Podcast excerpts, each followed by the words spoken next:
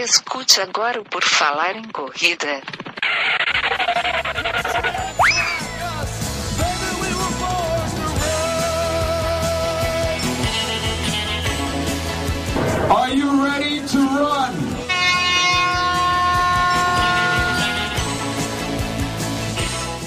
Começa agora mais um episódio do podcast Por Falar em Corrida. Esta é a nossa edição 253. Vamos falar de fisioterapia na corrida. O meu nome é Enio Augusto e eu tenho aqui comigo o Guilherme Preto. Tudo bem, Guilherme?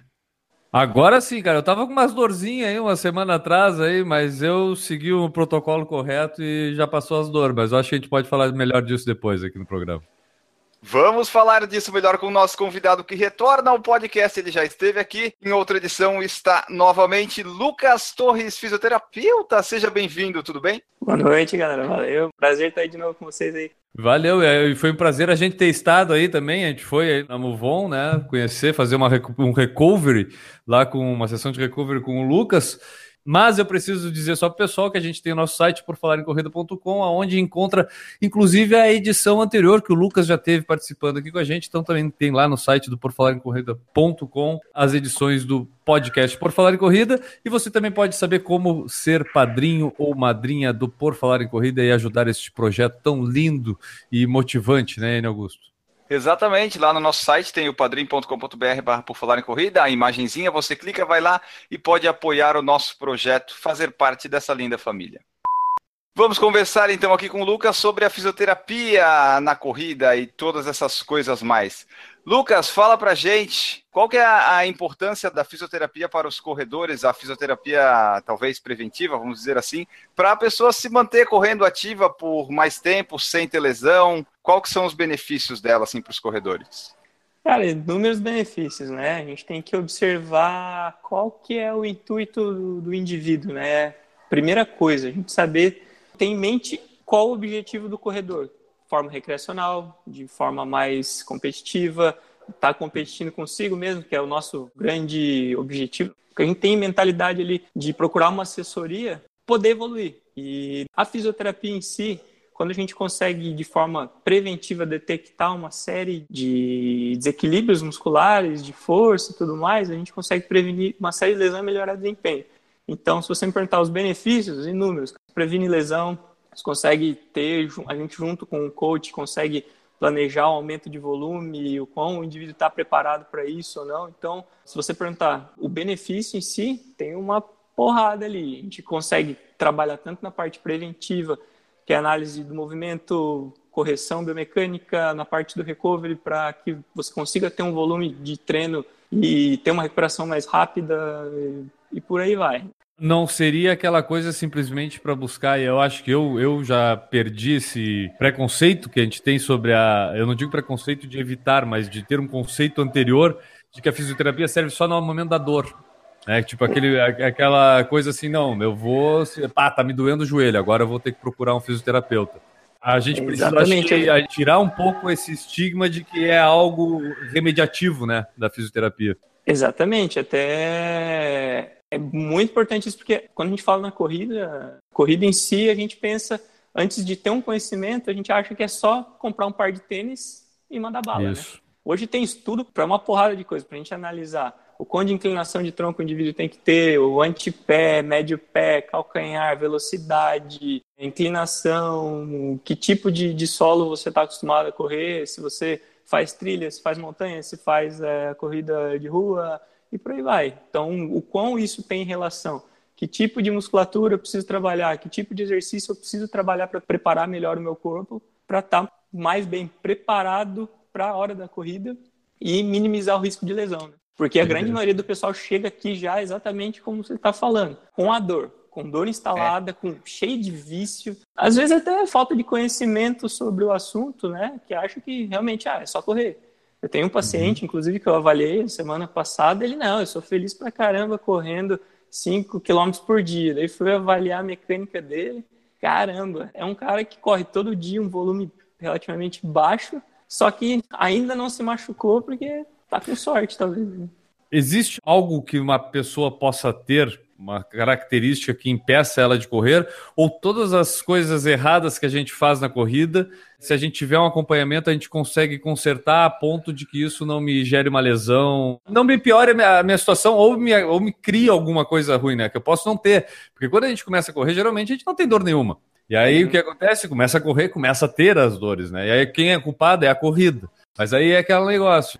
Teria como Sim. eu não evitar essa dor? Eu acho que é, é, por aí a pergunta. Tenho como dizer com certeza de que, pô, se tu fizer um acompanhamento, por pior que seja a tua mecânica hoje, isso não vai te comprometer fisicamente? Dificilmente. Nós eu tenho caso até de paciente que estava com uma prova lá no deserto da Atacama e deu uma fratura no quinto metatarso dele teoricamente o cara não ia correr. Ele falou: Eu vou correr, você me ajudando ou não? Eu falei: Então vamos embora. Uhum. E correu, fez, fechou. Não é uma coisa que a gente indica, né? Que se você olhar lá um exame de imagem, mas contra tudo o cara foi, nós agilizamos o tratamento dele e foi embora. Então, se você me perguntar, existem muitos mitos na fisioterapia. Na fisioterapia não, na, na medicina, né? Num contexto geral de ah, você não pode, você está limitado, você não está, você deve, você não deve tudo questão de avaliar, questão de ter bom senso, mas normalmente, dificilmente você vai achar algo que fala, não, você não vai correr. A hérnia de disco, que era algo que há tempos atrás você ouvia falar, não, você tem hérnia de disco, você tem que evitar impacto. Tem que ver que nível está essa, essa compressão, tem que ver que nível é, de, de comprometimento está acontecendo a nível medular, organizar a mecânica, fortalecer. Tenho dezenas, para não falar centenas de pacientes com hernia de disco que correm, fazem triatlon, jogam futebol, praticam diversas atividades físicas. Aí é que a gente tem que achar um meio termo para deixar esse indivíduo com função e achar um volume onde eu não piore a situação dele. Talvez dando como exemplo assim, aquela coisa que quando começa a correr e é quase inevitável, sempre vem lá o tio que é médico ou até um conhecido que já viu acontecer e sempre a primeira coisa que a gente escuta é assim, o N já deve ter escutado isso. Vai destruir o teu joelho correndo. Parece que é o seguinte: correu, machuca o joelho. Eu machuquei meu joelho. Tive uma cirurgia de joelho e isso veio depois da corrida. Eu ainda tenho minhas desconfianças se foi a corrida.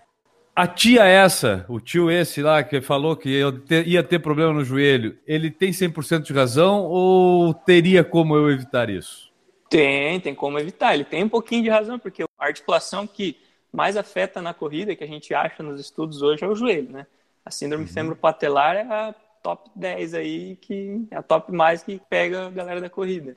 Não deixa de ter uma razão, tiozinho, né? Legal. Só que o grande problema tá aonde? Eu quero começar a correr sem ter um acompanhamento. Se nós tivéssemos talvez uma cultura um pouquinho mais avançada, onde existisse uma orientação, olha, você quer praticar uma atividade física, passa por uma avaliação biomecânica antes. Ah, não tem condição de fazer uma análise de marcha? Poxa, passa por um fisioterapeuta que tem um olhar clínico que busca uma boa função de membro inferior para que você consiga fazer isso com uma qualidade diferente. Você vai minimizar absurdamente o risco de lesão. Possivelmente, né, que nem você falou, né, Guilherme, você pode ter trazido essa lesão de outros esportes. Você tinha um rasguinho no menisco ali que era assintomático e a repetição gerou uma carga e por aí foi, entendeu? Pelo que tu citou, cara, eu achei bem legal até dizer que o, o, tio aquele tem um pouco de razão, porque ele realmente tem. Se tu não fizer nada para evitar de ter uma lesão, ou pelo menos vai correr com o mínimo de preocupação de fazer aquilo bem feito, né? Tipo, não correr de qualquer forma. Valeria muito mais uma análise dessa, né? Fazer um atestado realmente. Peraí, vamos ver qual é a tua estrutura hoje aqui para tu encarar realmente uma corrida. Não que tu vai impedir da pessoa, mas tu vai dar mais direcionamento ao treinamento, será que não? Cara, associado a isso, eu acho muito interessante ter. Se você for fazer um exame, né, o eletrocardiograma é muito pouco. Se você for pensar em fazer, vamos viajar além, então, vamos fazer isso, uma né? ergospirometria, então, vamos fazer uhum. um, um eco de estresse. Um, se é para pedir, então vamos pedir exame de verdade, que possa gerar um estresse, que eu vou ver como esse condicionamento pode, como eu posso exigir de volume, um VO2 máximo e por aí vai, entendeu? Só que, infelizmente, como eu estava falando, isso já é difícil ter um eletro. Imagina uma ergo, imagina uma análise biomecânica, então. Aí o que, que acontece? Normalmente a maior pergunta, né? Quando que machuca na corrida? Quando aumenta volume quando aumenta a intensidade. Quero treinar para provas mais distantes e aí o cara tá lá. Fiz a inscrição para maratona de Berlim daqui seis meses. Comecei a aumentar o volume e me quebrei inteiro. O cara quer que você faça milagre, não tem como fazer milagre. Tá correndo todo desengonçado, sem uma boa mecânica, sem uma boa atividade muscular, sem uma boa percepção corporal. Quer aumentar o volume, vai se machucar, cara. E daí o cara vem faltando três meses e aí, vamos? Não, vamos tentar. Mas aí você mostra que o desequilíbrio é grande, que tem muita coisa para se mexer, que vai mais tempo do que isso, melhora, melhora, mas aí não tem aquele rendimento esperado, né? Que tipo de lesão tu tem mais atendido? O que, que tu percebe mais como preocupação do pessoal? Se tem aumentado de repente ou se já existe uma boa preocupação na preventiva? Como é que tu tem é. sentido isso? Cara, na corrida o que pega, que eu tô atendendo bastante é o trato lateral, né? Aquela famosa dorzinha lateral no joelho Uhum. Aí nos triatletas que tá chegando agora, o Ironman, esse final de semana, a maior queixa uhum. tá sendo por conta da bike, a lombar, né? Porque aumenta muito o volume.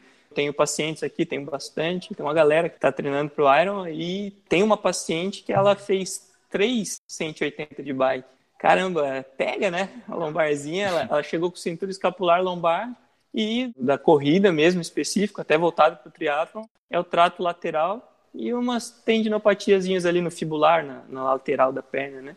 Onde é que existe o limiar do que eu posso considerar realmente uma lesão que vai necessitar de repente de um repouso e daquela dor, lesão que, pô, cara, vamos continuar treinando, mas aqui vamos fazer um exercíciozinho, fazer uma fisioterapia. Como é que eu percebo e quem que vai me analisar isso? Eu fazendo uma uma avaliação com o fisioterapeuta, eu vou identificar se, pô, cara, isso aqui tem que parar ou dá para continuar com isso aqui fazendo isso? A gente identifica, né? Quando é, principalmente quando é uma lesão muscular ali, um estiramento, grau 2, tudo mais, aí tudo varia, Guilherme. É que nem eu te falei, o cara correu com o pé fraturado, entendeu? Uhum, e eu falei uhum. para ele que, pô, honestamente, eu olhei o raio-x, ele falou, eu vou correr. Eu falei, então vamos embora. Não vou te abandonar, né? Sim. Deixei tudo registradinho em prontuário, o cara foi, voou baixo. Então, tudo vai, vai depender da, da, da, de como o indivíduo tá, de como tá a análise principalmente é, daquele momento ali, uma análise, uma anamnese mais específica. E uma das coisas que eu sempre falo para meus pacientes, cara, ó, você conhece teu corpo melhor que ninguém. Muitas vezes ele dá sinal para que você peça para descansar. Eu não vou criar estratégia para um cara faltando 10 dias para um Ironman, sendo que ele conhece o corpo dele melhor do que eu. Então eu vou falar para ele, ó, você não pode treinar. Peraí. Claro que se chegar num ponto onde eu tiver que ter uma intervenção dessa, o cara não melhora. Pô, não trata, não faz os exercícios propostos. Desculpa, mas se você segura, a coisa pega. Mas o principal parâmetro, cara, eu sempre falo, é você conhecer teu corpo. Você sabe o quanto ele vai pedir. Tem uma paciente que ela é ultramaratonista. Eu tratando ela, nós dois chegamos num consenso que a gente descobriu quando o corpo dela pede. Uhum. Então, a gente trata, libera, não existe resposta nenhuma, nem momentânea, nem no dia seguinte a gente fala, ó, o que, que, você acha de dar uma segurada uns três, quatro dias? Aí às vezes ela vai lá e segura uma semana. Pô, na outra semana ela tá voando baixo. Então é o corpo pedindo para dar uma respirada. Então o insightzinho próprio é muito importante aí nessa hora. Se for baseado em evidência, nós temos uma porrada de coisa, mas não tenho como tirar um cara de um Ironman faltando 10 dias para prova. Ah, imagino. E às vezes a gente até fala, ó, com essa situação não vai rolar. Cara, eu vou tentar. Falei, então vamos. Daí alguns abandonam, outros conseguem terminar, vai, vai variar muito. Mas se você chegar aqui e falar, ah, eu vou, eu vou analisar dentro do bom senso, né? Vai. E nós vamos te pôr para correr. E me diz uma coisa, cara, eu tenho, ah, treinando hoje, fiz ali, ah, cheguei em casa com uma dorzinha chata ali na lombar, na perna, seja lá onde for. Quanto tempo eu preciso esperar para saber se aquilo ali era momentâneo? Como é que é a reação do corpo? Tem um prazo assim, tipo, ó, cara, se não passou essa dor em 24 horas, já começa a pensar num, num um tratamento, em alguma coisa, ou não, espera até 36 horas, de repente passa. Existe assim um protocolo de tempo para analisar a gravidade de uma lesão? Cada dor tem uma característica. Primeira coisa é ter um acompanhamento.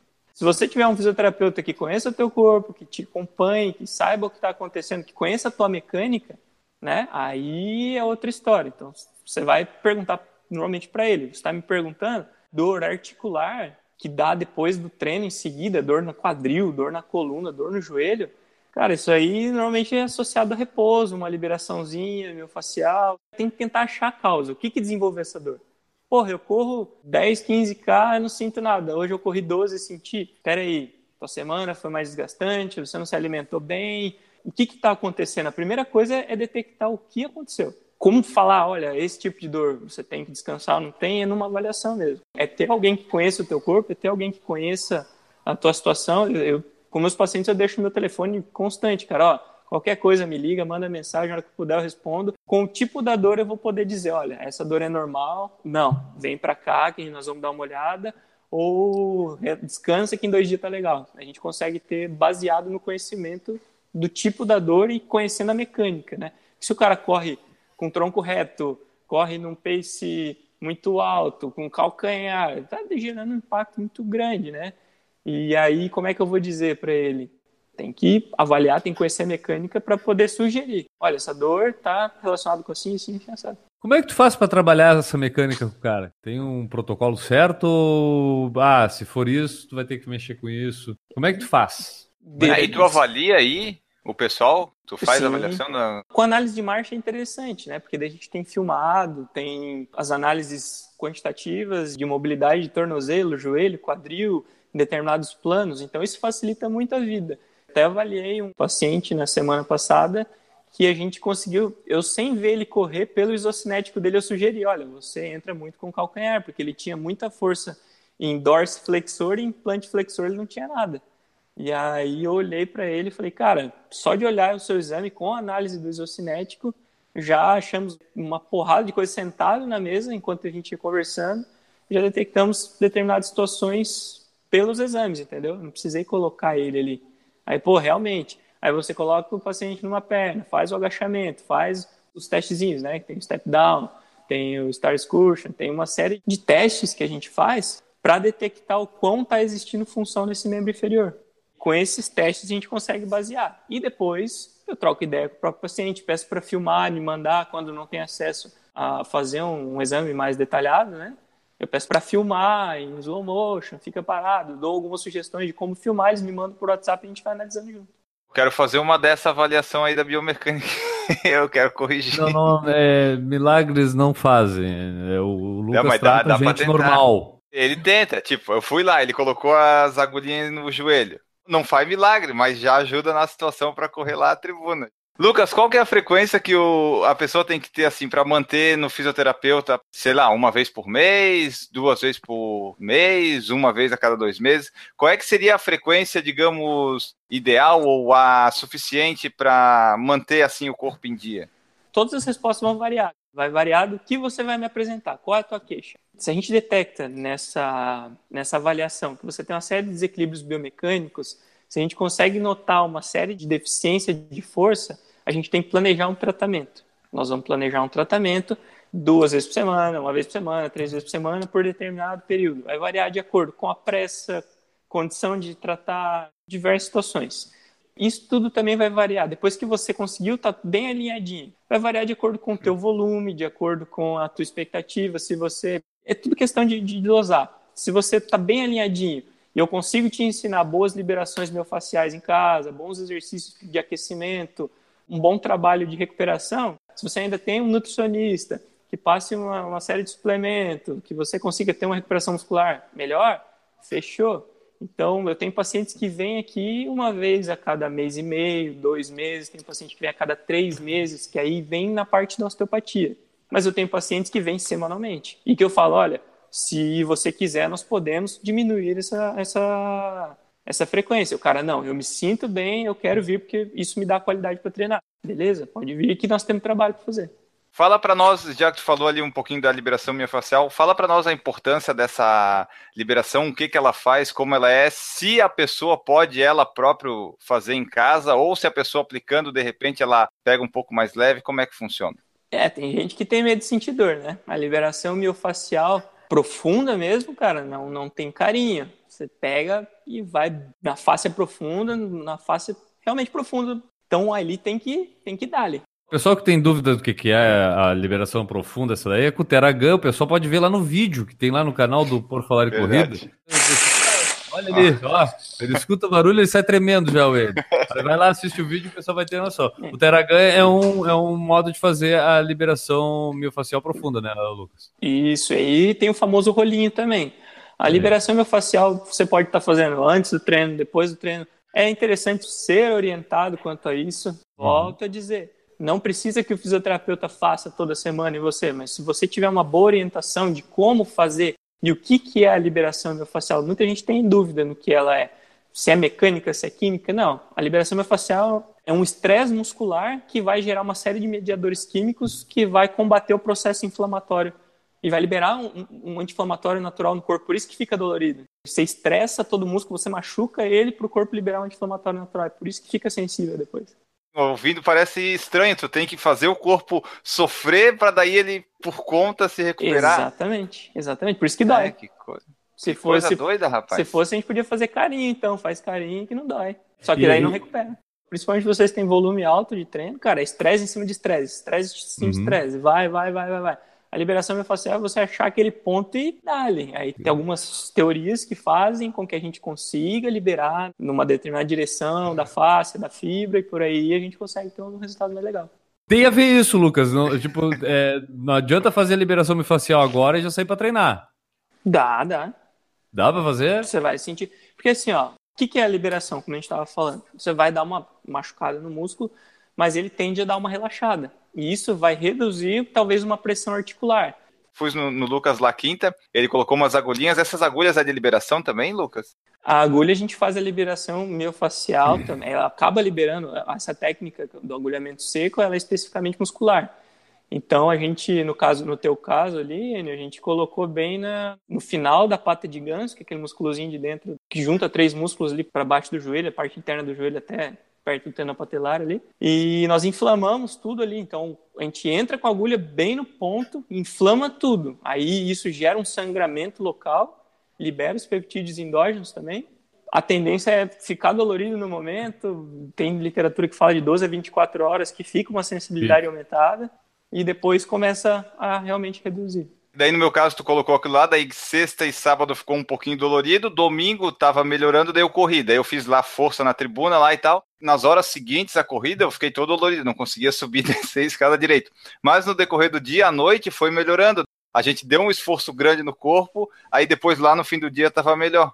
Ah, mas no teu caso você ficou todo dolorido também porque você, você foi no, no teu limite lá, né? Você costuma ficar eu assim acho. depois da corrida? Não? É que tem a, questão do joelho, né? O joelho não tá tão bom ainda. Geralmente ele não fica dolorido desse jeito. Ah, então, tá. O joelho tamo... ficou dolorido. É, o, o joelho. É o joelho que é o principal problema. O joelho não tá tão bom e nós estamos tentando bater recorde. Sempre, sempre em busca da excelência. Cara, é um animal. É, né? é porque é aquilo que o Lucas falou. A pessoa ela chega com problema lá, mas se ela quiser, ela vai correr mesmo com dor, que foi tipo o meu caso, que não foi com tanta dor, mas não tá 100%. A pessoa que quiser fazer, ela vai fazer. Se ela não quiser fazer, ser mais conservadora, também pode ficar em casa, pode não correr. Vai do método de cada um. Exatamente. Eu acredito muito também, cara, no poder da mente, bicho. Se você projetar a tua mente para fazer aquilo, você vai fazer, com dor, sem dor. É história do treino longo, né? Você é. sai de casa falando, puta que merda, tem um treino agora, você tá ferrado. Se você vai pilhadão, você faz ele abaixo. Você tava com dor, correu sub 50, 10. Então, e aí? O que, que eu vou falar? Não corre? Eu não. Dentro das áreas que, pelo menos, tu atende, vamos falar do teu atendimento aí, assim, quais são as, as técnicas ou tratamentos que tu pode empregar para fazer uma, um acompanhamento com o cara? Tem, a gente falou aí da, do agulhamento seco, a osteopatia, que foi até o tema mais do outro programa. Dá uma listada para a gente o que, que a gente pode fazer aí para atender o corredor, cara, na área da fisioterapia. Nós temos as liberações miofasciais, tem a, a osteopatia, que trabalha com a terapia manual, o dry needling, que é algo que eu uso bastante, o Teragan eu uso todo dia, uso como um acessório. Temos uh, os equipamentos de eletroestimulação, botinha de pressão pneumática. Eu sou fisioterapeuta, minha formação complementar que eu mais utilizo é a osteopatia, mas eu tenho formação em pilates, tenho cursos de RPG, testes funcionais. Então, é você chegar aqui e a gente avaliar e ver qual é a necessidade. Qual que é a tua queixa? Não, minha queixa é dor. A gente avalia, a mecânica tá boa, é só liberar, tchau. Não, tem que fazer exercício, uhum. vai fazer exercício e vai levar para casa. É que é raro um cara que chega aqui inteiro, entendeu? Na fisioterapia, aí eu vou falar da minha experiência, isso não pode ser geral, tá? Pode ter médicos que fazem isso, mas geralmente na fisioterapia é que eu encontrei a investigação e que isso acabou por fazer uma, vou chamar de anamnese, mas não é só lá pegar nome, telefone do cara, não, é saber o que que tu fez ontem, quanto tu dormiu, onde que tu andou, onde tu corre, que tênis que tu usa. Fazer esse tipo de investigação, geralmente quem fez comigo, nos meus casos, foi com o fisioterapeuta. E, incrivelmente, sempre iam fora do que eu achava que pudesse ser. No caso do joelho, para mim, era tudo ali. Quadríceps, não sei o que. Pô, fui descobrir que era o glúteo. Hoje, para mim, é uma coisa óbvia, mas na época, para mim, era um absurdo. Como é que o meu problema de menisco medial vai ser o meu problema de glúteo médio? Aí comecei a, fazer um trabalho melhor com o físio de glúteo médio. O que aconteceu? Começaram a diminuir as dores do lado medial do joelho, sabe? Tipo, então é uma coisa que tá lá. As coisas, às vezes, elas, a gente por mais que a gente pode até conhecer o corpo, por mais que pode pesquisar com o Dr. Google, por mais que pode até consultar com outros, às vezes as coisas não estão tão ligadas proximamente assim, né? Tipo, e aí, pelo menos na fisioterapia, eu encontrei, pela, repito, pela minha experiência com os fisioterapeutas, devo ter dado muita sorte, porque foi onde eu encontrei esse tipo de investigação para chegar nessas soluções que para mim foram muito satisfatórias. Isso é normal ah, no curso de fisioterapia, Lucas? Me diz assim, ensino para vocês mais a questão da investigação isso é cara, é importante, né, cara, esse tipo de investigação, né? É importante, mas na graduação a gente aprende pouco isso, porque a graduação ela tem um, uma linha de segmento que é protocolada, né? Isso. E que a gente tem que ser um, meio que limitado, assim. Ah, nós temos que estudar isso, isso. Hoje está mudando bastante. Na minha época, pouco se falava em artigo quando eu estudei. Hoje, uhum. tem, as universidades são é tudo baseado em evidência, tudo. E a universidade que não está fazendo isso está atrasada. Se o cara souber saindo da faculdade ou até durante, conseguir juntar todo esse conhecimento, depois desenvolver uma prática clínica, isso aí é que você consegue dar resultado para o paciente. O que me fez ter conhecimento, crescimento profissional foi ter oportunidade, poder trabalhar próximo do, do esporte, ter formações complementares. A osteopatia me, me mudou a visão do, de ser fisioterapeuta realmente e depois é, começar a buscar formações complementares relacionadas ao esporte, testes funcionais. Cara, não dá para falar de esporte sem falar de função. Uhum. Né? Não, é, funcionalidade, essa palavra hoje é usada em diversas situações, mas espera aí, ficar de ponta cabeça é funcional para o corredor? Como é que o cara fica de ponta cabeça e não consegue subir uma escada? Não estou dizendo que está errado ficar de ponta cabeça para quem faz um pilates ou um neopilates ou o que for. Porém, se a tua queixa é a dor no joelho, eu tenho que detectar que o teu fêmur está girando e aduzindo. Como é que eu vou uhum. melhorar isso? Fortalecendo o teu glúteo, rodando ele externamente, te gerando uma mecânica. Se eu te colocar de ponta cabeça e você continuar com a dor no joelho, o pilates não está valendo nada. Entendeu? É ter bom senso. Qual que é a tua queixa? O que, que você precisa? O que é. está acontecendo? Vamos sentar, vamos conversar, colocar é isso, é isso. Então vamos avaliar voltado para isso. Depois que você tá bom, aí nós vamos ficar de ponta cabeça, vamos fazer o que você quiser. Cara, hoje se o cara ler, se o cara tiver um pouquinho de acesso à informação, se tiver não, tiver vontade, porque informação tem a roda. Você saber onde pesquisar, saber o que gerar de, de, de e devolver isso para o paciente. Porque assim, ó, é legal você sair daqui sabendo o que está acontecendo com você. É legal claro. você saber daqui. Então eu vou, vou eu vou estar tá baseado em evidência. Em tantas semanas eu posso te melhorar se a gente trabalhar assim, assim, assado. Se passou uma, duas semanas a mais e não está tendo resultado, opa, pera aí. Mas normalmente, cara, se a gente soube aonde tratar, onde começar, a resposta é rápida. Eu tenho muitos pacientes que chegam aqui, cara, e falam: Ah, eu vim aqui por indicação do fulano, porque eu já tô com o saco cheio de fazer fisioterapia. Cara, você gera uma perspectiva, você não vai fazer fisioterapia todo dia. Né? Fisioterapia, uhum. qualquer coisa que você faz todo dia é um saco, você vai sair da tua rotina, você vai. Cara, vamos analisar, vamos ver qual a tua necessidade, vamos adaptar na tua rotina. Você consegue tirar, ao invés de vir para fisioterapia todo dia, fazer três vezes por dia os exercícios que eu te passar? Cara, é muito mais válido. E tem caras que melhoram, acabam melhorando sozinho com os exercícios, entendeu? Você fazer uma avaliação, nunca esquecer, por exemplo, ah, eu tenho formação em osteopatia, as pessoas falam osteopata, não, cara, eu sou fisioterapeuta. É a minha base, é cinesiologia, cinesioterapia, é movimento, a base da vida é uhum. é movimento. Então eu tenho que encaixar o que esse cara está com déficit, eu tenho que encontrar o que está acontecendo e corrigir. Pronto, acabou. Hoje tem estudos dizendo até quanto o quão você tratar bem o teu paciente tem benefício clínico. Então, cara, primeiro eu penso assim, ó, eu vou tratar meu paciente como eu queria ser tratado. Se você me perguntar alguma coisa que eu não souber, cara, eu vou ser bem honesto para você, eu vou claro. pesquisar, não, não vou não vou passar vergonha. Mas se eu souber, eu vou criar uma estratégia para você, eu vou, vou te fazer sair daqui sabendo o que está acontecendo com você, o quanto tempo isso pode demorar, porque você ter uma certeza e poder esperar a tua dor, esperar entre aspas, você saber que vai doer. Porque hoje a gente trata muita gente com dor crônica, cara. Dor crônica não passa da noite pro dia, não é com uma sessão, não é com duas. Você tem que planejar o tratamento desse indivíduo. e você saindo daqui com uma perspectiva, não com uma promessa absurda ou falsa de que duas sessões o mundo está resolvido. Não, cara, não é assim. E existem, quando a gente fala estudo, é difícil você achar um estudo que comprove algo 100%, 95, 92, 89% e tal. Tem pacientes que, que entram nesses 5% ali que não melhoram. Não vou mentir para você que ah, eu tenho 100% de, de aproveitamento nos meus tratamentos. O índice é alto, mas assim, tem paciente que não melhora. Tem paciente que vai melhorar com o tiozinho da esquina ali que faz uns estalos malucos. Eu oriento a não procurar, mas se o cara se sente bem, até ter um problema grave, vai lá. E tenho muito paciente que é submetido a cirurgia desnecessária. Uma paciente que ela ficou, resumindo a história, ela teve uma de disco, ficou um ano tratando, nada melhorou. Foi lá, acabou indo para cirurgia, fizeram artrodese, adivinha? Piorou a dor dela. Piorou, ela ficou quatro anos pulando de profissional em profissional, até que falaram que a dor dela era meio psicológica, sugeriram para ela um psiquiatra que é meu paciente, o psiquiatra me encaminhou ela em uma sessão, cara, ela teve uma melhora absurda porque ela tinha um padrão de movimento, um padrão comportamental ruim, que foi corrigido com um step nessa sala aqui, e a dor dela de 8 momentaneamente baixou para 2. E ela não conseguia, não tinha esse alívio há muito tempo. Então isso não, ah, resolveu a vida dela, não. Eu ensinei que um padrão comportamental vai melhorar a função que, que consequentemente vai diminuir o quadro da dor. E aí nós começamos a planejar um tratamento para ela. Em três semanas ela ela estava super bem. Que Questionário de qualidade de vida, sim, absurdamente melhor. Temos algumas perguntas no YouTube que o pessoal deixou e eu vou fazer elas aqui para o Lucas. O Wellington Pereira Alves perguntou assim: se tu sabe quais são os sintomas do esporão do calcânio, se existe tratamento doméstico. Ah, tratamento doméstico é complicado, né? Eu tenho um molho micro-ondas. O sintoma do esporão de calcânio é, é, é, parecido com a fascite plantar. Vai ter queimação no calcânio, que é bem, bem, bem baixo do calcanhar mesmo.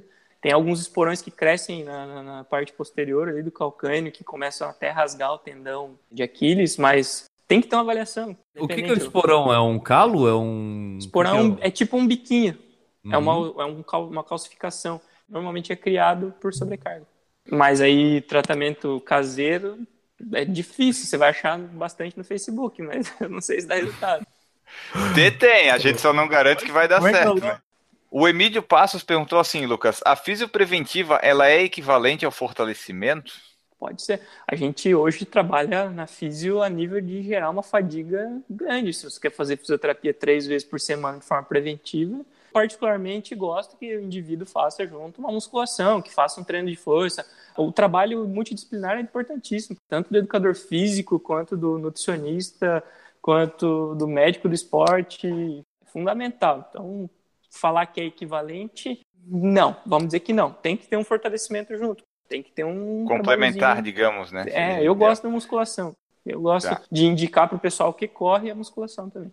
O Décio, que vai consultar contigo aí em breve, né? Ele falou Tive que, que tem hérnia. a sessão dele hoje. Falou que tem hérnia, tem trato, tem condromalácia. Ele tava gabaritando tudo aqui que tu tava falando. Olha só. A Maria Pates falou que o problema é fazer o cliente entender isso. Normalmente buscamos orientação e avaliação após a lesão, que era o que a gente estava falando da preventiva, né? O Sérgio Reibe Silva Barbosa perguntou o seguinte: queria saber a respeito de realizarem exercícios físicos a flexão total de uma articulação, se é prejudicial ou não. Por exemplo, ah. em agachamentos, onde alguns dizem que não se pode ultrapassar 90 graus. Ah, aí tem que avaliar. Tem alguns parâmetros, por exemplo, a serem avaliados, principalmente nesse que você está citando, né, do agachamento. Algumas pessoas têm padrões já genéticos de versão de colo femoral aumentada ou diminuída ou alguma lesão. Então, quanto mais baixo você agachar, pior vai ser para a tua articulação. Então, é tudo questão de avaliar. Não, não tem algo falar, ah, é isso ou é aquilo. Não. Porém, em amplitudes curtas de agachamento, você consegue ter um excelente trabalho de força. Vai depender do que você precisa. Eu tenho pacientes com lesão labral violenta que fazem agachamento lá no chão no crossfit e não tem dor. Mas pode ser que ele esteja aumentando a lesão dele. É aí que eu vou falar. Né? Eu oriento, tá. mas se o cara quer agachar, ele vai agachar. A Maria Pates também falou que é importante consultar fisioterapeuta que trabalhe com esportes, assim como os médicos, porque é gritante a diferença de linhas de raciocínio entre os profissionais. Isso Total. é uma verdade. Se você corre ou pratica esporte, procura algum médico, um médico que pratique ou que tenha contato ou que faça coisa com esporte, porque ele vai te entender Então, uma situação, né? Tive um paciente com 70 anos de idade que foi em cinco cirurgiões de coluna, cinco falaram para ele não correr mais, porque ele ia piorar, piorar e tal. Na avaliação, eu expliquei para ele que ele não poderia ter um volume tão alto, mas com uma corridinha recreacional ele poderia. Ele ficou meio ressabiado, mas tinha marcado um médico lá em São Paulo, é, médico da, da Seleção Brasileira de Vôlei e tal. O cara falou exatamente o que eu falei, porque esses médicos voltados para o esporte têm uma, uma noção um pouquinho maior de retorno, de limitação e como fazer um, um planejamento disso, né? O Everaldo Vidal perguntou assim, ó, dá para voltar a correr com condromalácia patelar? Com certeza, eu, eu com certeza tem tudo questão de avaliar. Condromalácia, condropatia, depende da literatura que você vai utilizar é um desgastezinho da cartilagem. O que precisa ser avaliado normalmente é se já existe uma erosão óssea ali, se já passou da cartilagem, está tendo um atrito de osso com osso. Aí que tem que ter um cuidadozinho maior. Mas a condropatia, se o cara corre não tem a condropatia, é mentiroso, não está correndo. É verdade. Eu tenho umas nos dois joelhos. A Natasha Borges perguntou qual a sua opinião, Lucas, sobre corredores com artrose em joelhos que seguem com os treinos. Aí que tá. O que, que é a artrose? A artrose é o desgaste, certo? Então, se você tem um. Tudo começa com a condropatia, começa a desgastar a cartilagem, e isso é considerado artrose. Né? E aí você vai, você vai graduar o quão isso está acontecendo. Tem que avaliar, tem que avaliar. Mas com certeza, pode correr. Pode correr, mas com avaliação e acompanhamento. Não vai colocar um cidadão que está quase a nível de colocar uma prótese para correr. Né? Tem que ter bom senso. Se existe função, não tem dor. E se tá. tem dor e está controlada, beleza, vamos embora. O Michel Moraes perguntou assim, ó, ainda sobre a liberação miofacial, é possível fazê-la com ventosas? Cara, é possível, mas falar em evidência, hoje a ventosa é muito baixa a evidência, né? A ventosa é aquela que deixa as costas da gente é, A única né? evidência é que ela deixa roxa as costas. É, Essa tá- evidência tá, não tem tendo, como negar. É, tá tendo muita discussão em relação a isso, porque é um tratamento que alguns profissionais usam de forma muito agressiva. Tem visto algumas discussões aí em rede social que estão tentando dar uma, uma observada nisso, porque a ponto de machucar, de gerar um um estresse tão grande de gerar hematoma forte. Tem tido discussões bem fortes sobre isso. Se você falar, dá para liberar? Dá. É interessante? Eu já fiz uso para experimentar. Eu não aplico, na minha, não faço uso na minha prática clínica e a evidência é baixíssima, né? nem baixa, é muito baixa. É tipo a kinésio tape? Que está ali Mais ou menos no mesmo nível. Mais ou menos. É, é abaixo de, a kinesiotape é abaixo de 40% a evidência dela. Então tá bem baixo. E a, a, a, a, ventosa eu não me recordo agora, mas é bem, bem baixa. Olha, Se você olha... usa e te faz bem, manda bala. Olha a coincidência, Enio. Os dois apareceram através de atletas em Olimpíadas, né? Exatamente. O Phelps, né? A ventosa. Isso aí, o Phelps. Ele dormiu em cima das medalhas. O kinésio né? também no atletismo, foi onde surgiu o kinésio. Maria Pates perguntou assim, ó, o que, que você acha da auriculoterapia e acupuntura? Serve como prevenção? É, é, serve, depende da tua queixa, mas de forma mecânica, não. Na minha opinião. A acupuntura em si é um baita de, um, de uma formação, tem resultados fantásticos. Mas como prevenção do quê? Prevenção mecânica? Não. Me explica o que é essa auriculoterapia, isso aí? Isso aí? A auriculoterapia, cara, trabalha. É como se fosse a. Acupuntura na orelha? É, a auriculoterapia tem alguns trabalha o agulhamento e trabalha alguns sementes também, trabalha pontos energéticos, trabalha uhum. ponto rim, mas isso não é baseado em evidência também. Se você me falar, eu tenho um benefício legal, cara, manda bala, né? Se você me perguntar qual a evidência disso, é baixa. E qual a diferença do, do que a gente faz com o agulhamento seco, né, o dry needling lá, e, o, e a acupuntura? A é acupuntura é, é um trabalho sistêmico. Então, ah, na acupuntura eu vou trabalhar o teu rim através da panturrilha vou trabalhar o teu pâncreas por. Tô chutando, tá? Não tenho informação. Uhum, sim, sim, sim, Vou trabalhar o teu pâncreas pelo teu ombro, entendeu? E por aí vai. A osteopatia, a gente trabalha isso de forma manual. A gente manipula víscera, a gente manipula os tecidos mais específicos. E quando aparece algum junto, a gente possa passar uma informação relacionada àquela víscera, a gente passa também. Se fizer sentido para você, que também não é uma evidência forte, beleza. Se não, uhum. toca em frente boa. O Alexandre Soares perguntou qual o tipo de pisada que evita a maioria das lesões. Pisada no chão. Pisar no chão, é interessante. Cara, tipo de pisada vai variar. Não, agora me pegou. Se for uma pisada muito pronada, se for muito pronada, vai ter um aumento da carga medial no joelho. Pisada vai acabar sendo um produto final de desequilíbrio de força. Tem gente que tem pisada horrível, cara, o cara não tem dor. Já trabalhei com baropodometria uma vez, eu olhei pro pé do cara e falei, essa palmilha vai ser fácil de fazer porque ele tem um pé chato, pô, é um, um artifíciozinho só, esqueci o nome da, da pecinha. Cara, a hora que ele passou na, na Baro, que é um exame, que é uma plataforma que você pisa primeiro parado, depois você passa caminhando, a pisada dele era boa, era boa, eu vou palmilhar o cara para aqui. Nós dois crentes que ele tinha um pé chato, uhum. e não tinha. Mecanicamente o pé dele era melhor que o meu. É que, na verdade, a coisa estática funciona de um jeito, e a coisa em movimento Total. mecânico, ela funciona de outra forma, muitas vezes, Total. né? Total. Por isso é, que não tem como avaliar um corredor parado. Parado. Fica em pé aqui. É. Dói quando? Dói quando corre. Então vamos pôr para correr. Sobre o neuroma de Morton, causas, tratamento, frequência em corredores, como evitar? Tu sabe alguma coisa desse causa neuroma aí? Neuroma de Morton é como se fosse um tumorzinho que é formado entre o quarto e o quinto metatarso, que é o quarto e quinto ossinho do pé, assim. Ele forma como se fosse um tumor. Tem gente que tem e é assintomático, Palmilha é, uma, é um artifício interessante né, para se usar para quem tem neuroma de Morton. Tudo vai envolver uma análise. Né? A terapia manual ajuda muito a relaxar a musculatura intrínseca do pé, mas é tudo questão de avaliar. Não tem como você me falar ah, qual que é o tratamento. Não existe receita de bolo para nada, porque se a gente falar é isso ou aquilo e o cara tem uma mecânica ruim na corrida e ninguém avaliou, e ele tem uma sobrecarga naquele pé por algum determinado motivo, então, protocolos assim servem para nortear as semanas de tratamento, mas tem que avaliar a mecânica. Principalmente falar corrida, tem que pôr o cara para correr.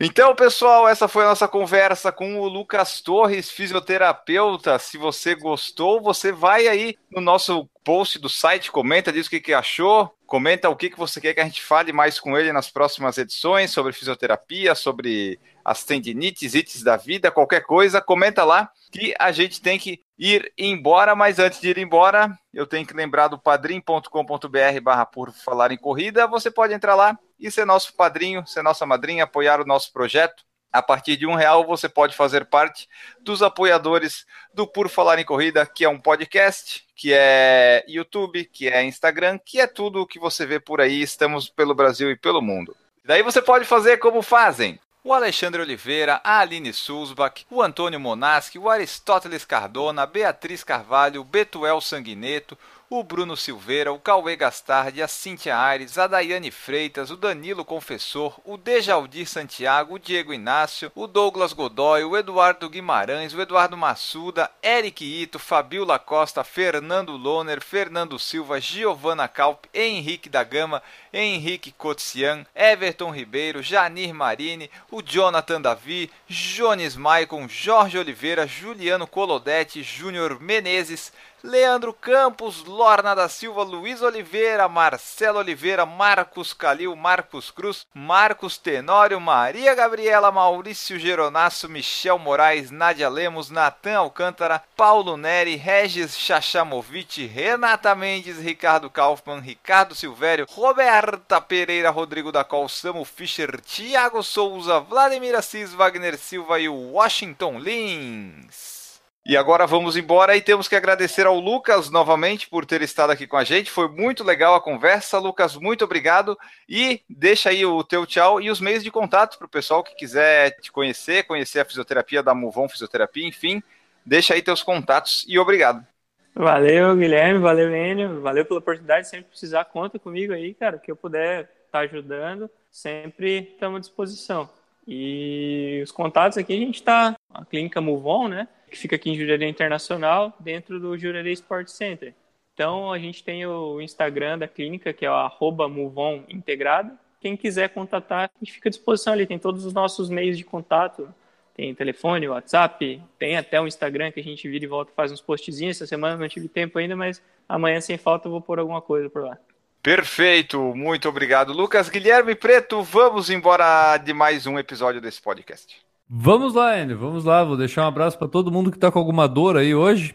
Então fica o meu abraço, meu carinho aí e a torcida para que você cure a sua dor, como eu tenho curado as minhas.